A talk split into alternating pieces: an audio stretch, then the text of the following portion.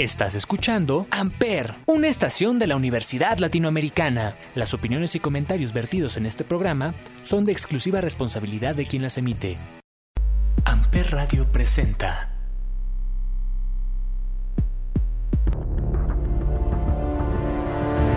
¿Qué onda mis soberanos? Soy Ismael el Toro. Y yo soy Alonso el Angelical. Hoy hablaremos de Euforia y como invitado especial, el terrible, la máquina ingobernable. Estás en mucha lucha y esto es Amper, donde tú haces la radio.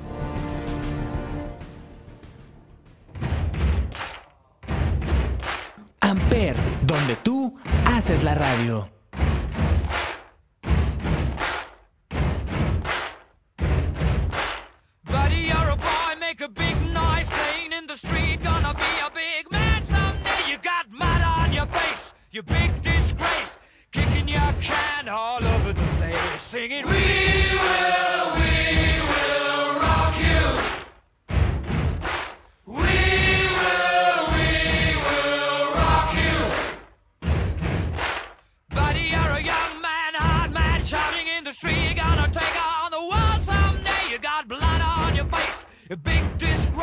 Waving your banner all over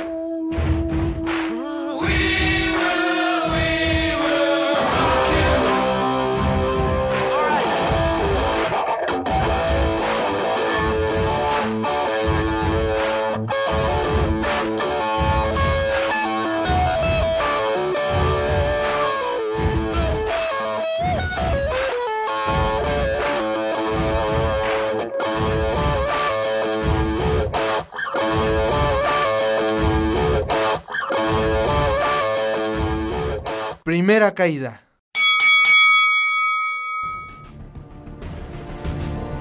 Euforia es un luchador profesional enmascarado que actualmente trabaja para el Consejo Mundial de Lucha.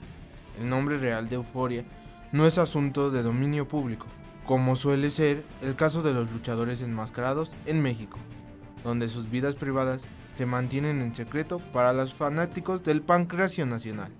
El luchador, actualmente conocido como Euforia, hizo su debut en la lucha libre profesional el 28 de mayo de 1990, bajo el nombre de Soberano Jr. Luchó durante muchos años junto a su padre y su hermano en el circuito independiente mexicano. Soberano hizo su debut en el Consejo Mundial de Lucha Libre el 23 de abril de 2006, en la segunda función del programa. Solo luchó en un número limitado de combates antes de desaparecer de los programas del Consejo Mundial. Euforia fue parte de la tercia Los Guerreros Laguneros. El liderazgo era de Último Guerrero y en el grupo también se incluía a Gran Guerrero. Pero el pasado 26 de marzo anunció su separación de la facción de los Guerreros Laguneros, cuando disputaron el título de tercias frente a la nueva generación Dinamita, donde Cuatrero, Sansón y Forastero obtuvieron los títulos de tercias mundiales. Segunda caída. El 18 de noviembre de 2009, el Consejo Mundial presentó un nuevo grupo de rudos que habían formado, los Cancerberos del Infierno, un equipo liderado por el veterano Virus, y formado por Euforia y Pólvora, así como dos nuevos personajes nunca usados antes, Raciel y Cancerbero. Más tarde, se reveló que Raciel y Cancerbero no eran dos nuevos luchadores traídos por el Consejo Mundial, sino dos luchadores de cartas bajas que habían sido reempaquetados. Raciel se conocía anteriormente como Calígula, mientras que Cancerbero se llamaba Mesala.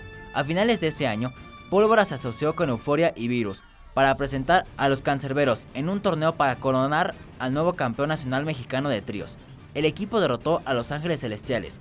Hablamos de Ángel Azteca Jr., Ángel de Plata y Ángel de Oro en la primera ronda. pero perdió ante los eventuales ganadores del torneo, Máscara Dorada, Stuka Jr. y Metro en la segunda ronda. El 6 de julio de 2012, Euforia fue nombrado el miembro más reciente de los Guerreros del Infierno. En enero de 2013, Euforia hizo su debut en Japón, cuando participó en el evento de tres días Fantástica Manía de 2013, copromovido por el Consejo Mundial de Lucha Libre y New Japan Pro Wrestling en Tokio.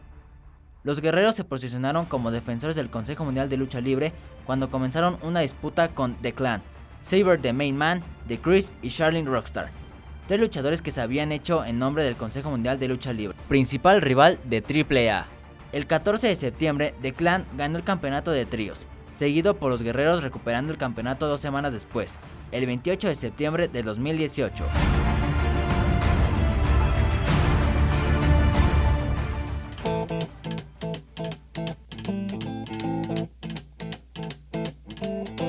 Amper. In that Texas town about the shack outside the game. You know what I'm talking about. Just let me know if you wanna go to that whole mile on the range. They got a lot of nice girls. Huh?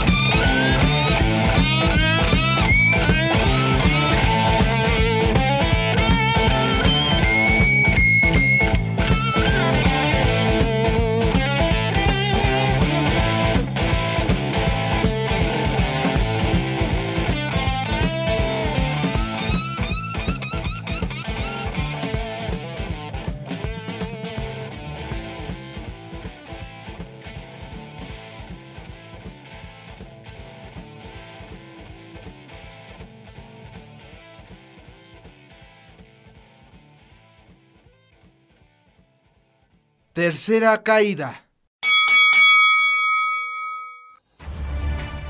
Bienvenido, terrible. Muchas gracias, Ismael. Muchas gracias por tu invitación. Y aquí estamos, tus preguntas y lo que guste la gente preguntar. Para ti, ¿qué significa la lucha libre? Para mí significa mucho, es la vida, es mi pasión, es, mi, es mi corazón, es la entrega total a una profesión de mucho sacrificio. ¿Cuándo se descubrió esa afición por la lucha libre? Ya, yo tendría como unos 4 o 5 años, cuando mi padre se juntaba con unos señorones que se llamaban los, los Diablos. Entrenaba él con ellos y ya me subían de chavito a maromear, a rodar, a aprender bien y, y jugar con ellos. Yo tenía mis luchadores, como digo, luchadores de carne y hueso. como muchos podríamos, éramos de monitos de plástico, pero pues yo sí los tenía en carne propia. Me enseñaron sin saber yo que estaba aprendiendo lucha. ¿Cuál ha sido tu momento más difícil que has llevado a lo largo de tu vida luchística? El momento más difícil fue cuando recibí una, eh, un desprendimiento, tuve un desprendimiento de retina del ojo derecho. Fue lo más difícil para mí porque me iban a decir que no iba a luchar. O tendría dos opciones, me pondrían una faja en el ojo o me lo quitaban. Y la opción era de que no iba a haber nada de por sí en el ojo derecho. Y pues fue lo más práctico por la medicina moderna que hasta me pusieron esteroides directo al ojo ocular para que se macizara un poquito el nervio y poder salir, salir avante en esta. Desde tu punto de vista, ¿cómo visualizas el nivel de la lucha libre en México con respecto a la de otros países? Mira, yo lo puedo decir así, han venido muchos extranjeros a venir a aprender mexicano de Japón a quedarse desde 3 hasta 5 años para aprender de nosotros. Después llegan a Japón y, y llegan casi superestrellas. Yo creo que el nivel de la lucha libre mexicana siempre ha sido una de las mejores porque hubo luchadores hasta americanos, extranjeros, que vinieron a aprender de nosotros. Ahora, sabes bien que en ciertas empresas extranjeras hay mucho luchador mexicano que está enseñando. Sabemos que has pasado por varias facciones, varios grupos, como los Ingobernables, los Perros del Mal y actualmente la nueva facción de los Ingobernables. Pero ¿qué fue unirte a los Perros del Mal y estar en los Ingobernables con Rush y con Bestia del Ring? Mira, facciones, esta sería la octava facción que llevo. Empecé desde los guapos, después hice pareja con Perro Aguayo, por las cabelleras con más cariño del Universo 2000. Después se formó los, Perros del Mal. Después se salió Héctor Garza, se cambió de bando. Entré yo, estuve con ellos. Éramos muy aguerridos, muy unidos, muy aferrados. Era una pandilla muy fuerte. Estando Damián, la calabaza, Mister Águila, tu servidor, hijo del perro. Después sale la calabaza, entra Tejano. Hacemos el grupo fuerte. Hicimos mucho de qué hablar. Después se van los, el hijo del perro guayo con Damián, el águila. Se van ellos. Nos quedamos Tejano y tu servidor. Después se hace el grupo de los hijos del Averno. Con Averno, Mefisto, Hefesto, Tejano y tu servidor. Me separo yo junto con Tejano de la agrupación de los hijos del Averno. Hacemos nuestro doble T en ese momento. Después se hace los TRT con Rey Bucanero. Después es, hacemos la junta con este Rush y su papá. Hay una variante que se volvió en otra vez la vieja escuela de demostrar la lucha libre de la recia aguerrida. Hubo una combinación perfecta con Rush y su papá. Y eso es lo que es, demostramos, lo que es la lucha libre recia. Lo que era con el perro guayo también era recia, aguerrida. Y la, ahí la diferencia de que era una agrupación un poco con personajes y acá nada más éramos tres. Pues tratar de que era la segunda facción de los gobernantes, porque los primeros eran la sombra y la máscara junto con Rush, después se va, salen ellos, uno se va a una empresa americana, el otro se cambia de empresa, después este resulta ser que quedó volando con ellos. Pero son detalles muy distintos de ciertas épocas. Aparte de la lucha libre, ¿qué otro deporte has practicado o practicas actualmente? Eh, otros deportes que he practicado originalmente era el básquetbol, natación, clavados, este, un poquito de front tenis y voleibol. ¿Cuál es la mayor satisfacción que te ha brindado la lucha libre? Yo creo que todas, todas, porque nunca imaginé conocer la mitad de mundo. Eh, gracias al, y lo digo así, gracias a la lucha libre. Me ha dado mucha satisfacción eh, poder tener o conseguir cosas que a veces no puede uno comprar. ¿sí? Y la satisfacción más grande es que la gente, a pesar de que seas un rudo, siempre te apoye el 100%. Siempre te siga porque demuestras lo que es la calidad arriba de un ring y, se- y lo hagas por ellos. De manera. Has librado muchas batallas difíciles y creo que el público que que está escuchando este programa está de acuerdo conmigo. ¿Cuál ha sido la más difícil de todas? haberme enfrentado a la bestia salvaje. Luchadorazo. Ese, la verdad, me hizo ser como soy. Contemple arriba en el ring y demostrar que siempre te debes de entregar hacia el público y luchar para ellos. Que ellos pagan un boleto y ellos se llevan ese buen sabor del rudo o del técnico. ¿Qué tanto influye el público con tu desempeño luchístico? Mucho, porque a veces lo he dicho, hay gente que va en la arena a des- a deshogarse, de cierta manera, gritar un rudo o apoyar a un técnico. Para mí influye mucho porque estoy haciendo mi trabajo perfectamente, pues ellos, si apoyan al técnico, pues me la van a aumentar, me van a recordar el 10 de mayo y yo creo que decir que estoy haciendo perfectamente bien mi trabajo. Si no me abucharían a toda costa, hasta lo que no me voy a morir. Tuvieras que definir en una sola palabra la lucha libre, ¿cuál sería? Pasión. ¿Qué consejo les puedes dar a esas personas que quieren entrar a un consejo mundial o ya sea a un circuito independiente, a una AAA, o van comentando en cualquiera de los tres circuitos que hay? Yo nomás les diría bien que se preparen bien. ¿sí? La lucha libre no la tomen a la ligera, no es un juego, es una profesión de muchos sacrificios. A veces llega a perder uno hasta la vista, a veces muchos no se logran a levantar, muchos fallecen en el centro del ring o en otro lugar. Creo que se preparen bien, que aprendan bien, que se acerquen a un buen maestro. Hay muchos, pero a veces de, de 10 maestros solamente tres, cuatro son los que les van a enseñar y esos son los que sí te van a hacer sentir. La lucha libre es así. Sabemos que el cuerpo va perdiendo esa vitalidad, te va cobrando factura.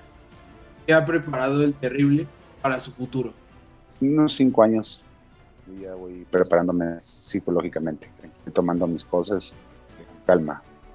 No llegar en mero día y decir ya, ya me voy, no. Y después volver. Yo ya solo me estoy mentalizando poco a poco mi retiro. Terrible, danos tus redes sociales y dónde te puede seguir la gente, ver tus fotos, no sé si vendas artículos y dónde los puedan comprar. Originalmente nomás tengo dos redes sociales. Terrible-cmll.com. Ese es en Instagram. En Facebook es Máquina Ingobernable. Es donde solamente me pueden hallar tranquilamente. Ahí tenemos productos desde playeras, también cubrebocas, mandiles, playeras para mujer. Tenemos de todo un poco. Después vamos a sacar línea también para los, las mascotas.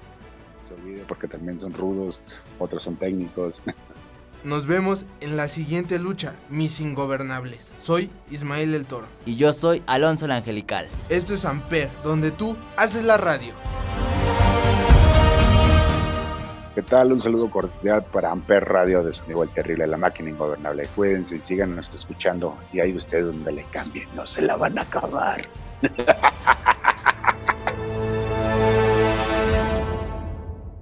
Amper Radio presentó